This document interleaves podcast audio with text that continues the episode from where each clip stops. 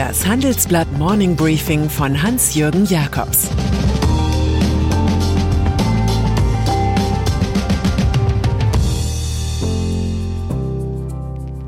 Guten Morgen allerseits. Heute ist Donnerstag, der 24. Juni, und das sind heute unsere Themen.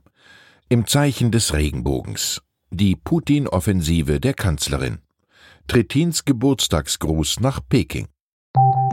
Nach einer kurzen Unterbrechung geht es gleich weiter. Bleiben Sie dran. Sie leben Fairness, Kultur und Werte? Zeigen Sie Ihr Engagement als Arbeitgeber und werden Sie Teil der Fair Company Initiative. Mit der Fair Company Initiative zeichnet das Handelsblatt Unternehmen aus, die insbesondere Berufseinsteigern und Young Professionals ein faires, attraktives Arbeitsumfeld bieten. Zu den entscheidenden Werten gehören unter anderem das Engagement für Mitarbeitende, Diversity und Chancengleichheit, Nachhaltigkeit und gesellschaftliche Verantwortung. Erfahren Sie jetzt mehr unter faircompany.de. Fußball. Die deutsche Flächenaktion Regenbogen war gestern Abend um einiges eindrucksvoller als das Spiel der deutschen Fußballnationalelf gegen Ungarn. Die Ballsportler wurstelten sich zu einem 2 zu 2, das unverdient für den Einzug ins Achtelfinale der Europameisterschaft reicht. Es schien am Ende, als wolle irgendeine Glücksgöttin den sich abzeichnenden Schockabgang von Trainer Joachim Löw aus Mitleid partout noch korrigieren. Und vielleicht wollte sie auch ein Volk für den Protest gegen ein homophobes Gesetz in Budapest belohnen. In vielen Städten wehten Regenbogenfahnen. Man of the Match wurde definitiv der Münchner Stadtrat, der die örtliche Fußballarena auch so bunt illuminieren wollte. Die Zitrone des Tages hingegen steht dem Verbund UEFA zu, der genau das verboten hat. Immerhin hat die ganze Aufregung das LGBTQI-feindliche ungarische Gesetz so bekannt gemacht, dass Bundeskanzlerin Angela Merkel es als falsch und EU-Kommissionschefin Ursula von der Leyen es als Schande bezeichnet haben. Russland. Ein Gastbeitrag von Wladimir Putin in der Zeit hat für einige Aufregung im Land gesorgt. Dabei passt es zu einer neuen Strategie innerhalb der Europäischen Union, nämlich die Drähte zu Russland und seinem Dauerstaatspräsidenten nicht abreißen zu lassen. Insider erzählen laut Financial Times, dass Deutschland und Frankreich nach Putins Gipfel mit US-Präsident Joe Biden die Initiative für eine Revitalisierung der Beziehungen angestrengt hätten. So soll der russische Politiker als Gast zu einem EU-Gipfel geladen werden.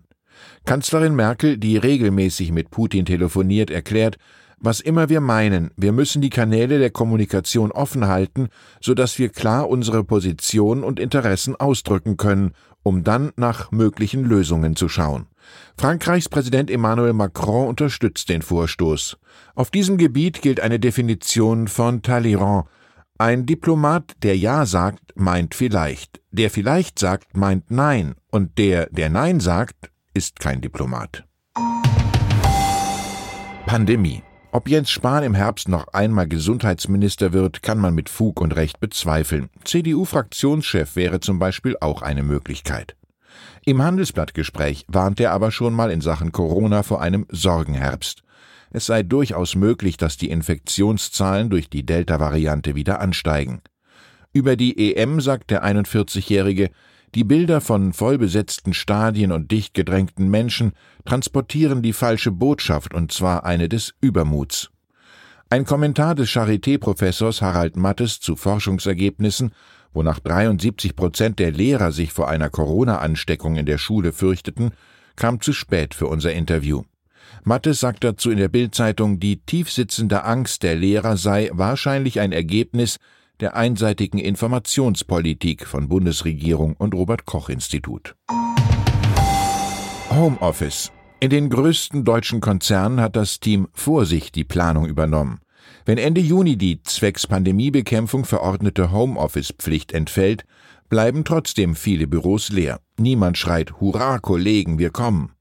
Nur zehn der 30 DAX-Unternehmen öffnen die Arbeitsstätten wieder für mehr Personal, ergibt eine Umfrage meiner Kollegen. Eine allgemeine Verunsicherung greift um sich. Das sieht man an den elf Firmen, die zur Frage der Rückkehr noch überhaupt keine Pläne haben. Alles noch zu volatil, erklärt zum Beispiel E.ON. Klar ist aber, dass mittelfristig alle von einem Mix aus Heimarbeits- und Präsenztagen ausgehen. Das Schlüsselwort heißt, wie im Automarkt, Hybrid. Arbeitgeber. Elon Musk lebt vom abweichenden Verhalten und das gilt auch für die Personalsuche. So fahndet er nach leitenden Mitarbeitern schon mal per Twitter oder führt höchstpersönlich Bewerbungsgespräche für die neue Fabrik seines E-Autobauers Tesla im brandenburgischen Grünheide. Die Musk-Masche hat Charme bei Jungakademikern. In den aktuellen Jobcharts der Marktforscher von Trendance landet Tesla auf Anhieb auf Rang 18. Allerdings ist die Leistungskultur knüppelhart. Der Grünheider Baustellenchef wurde nach Verzögerungen von Musk selbst gefeuert. BMW in München ist da ein Gegenbeispiel, man kümmert sich um die Entwicklung von Mitarbeitern. Vielleicht auch deshalb ist der Autobauer der beliebteste Arbeitgeber vor Porsche und Audi. China. Und dann ist da noch Ex-Umweltminister Jürgen Trittin, der als Student in Göttingen im Gefolge von K-Gruppen links maoistisch sozialisiert wurde. Der seit langem geläuterte Grünen-Politiker kennt sich aus mit der Materie und legt zum hundertsten Geburtstag der Kommunistischen Partei Chinas eine Breitwandanalyse vor. Den politischen Erfolg der Kader nach dem Bürgerkrieg 1949 führt er darauf zurück, dass sich die Führung früh vom sowjetischen Weg emanzipierte. Der Unterdrückung demokratischer Bewegung stehe die beispiellose Überwindung der Armut gegenüber, analysiert Trittin im Gastkommentar. Der Mythos im Lande sei Make China Great Again. Trotz des Kontrollwahns der Partei und einer Reideologisierung dürfte ihr Machtmonopol auf absehbare Zeit nicht in Frage gestellt werden, resümiert Trittin im Geburtstagsstück. Den Geist der Stunde hätte er in einer alten Mao-Fibel erfassen können. Wo der Besen nicht hinkommt, wird der Staub nicht verschwinden. Ich wünsche Ihnen einen glücklichen Tag. Es grüßt Sie herzlich Ihr Hans-Jürgen Jakobs. Das war das Handelsblatt Morning Briefing von Hans-Jürgen Jakobs, gesprochen von Peter Hofmann. Die deutsche Wirtschaft steht vor neuen Herausforderungen. Und Sie möchten aktiv die Zukunft mitgestalten? Dann sind Sie beim Handelsblatt CFO Summit 2024 genau richtig. Erleben Sie hochkarätige Speaker und CFOs renommierter Unternehmen wie Amazon, Google oder SAP. Seien Sie Teil dieses exklusiven Gipfeltreffens am 11. und 12. Juni in Düsseldorf. Mit dem Code Podcast sparen Sie bei der Anmeldung 15 Prozent. Alle weiteren Infos unter handelsblatt-cfo-summit.de.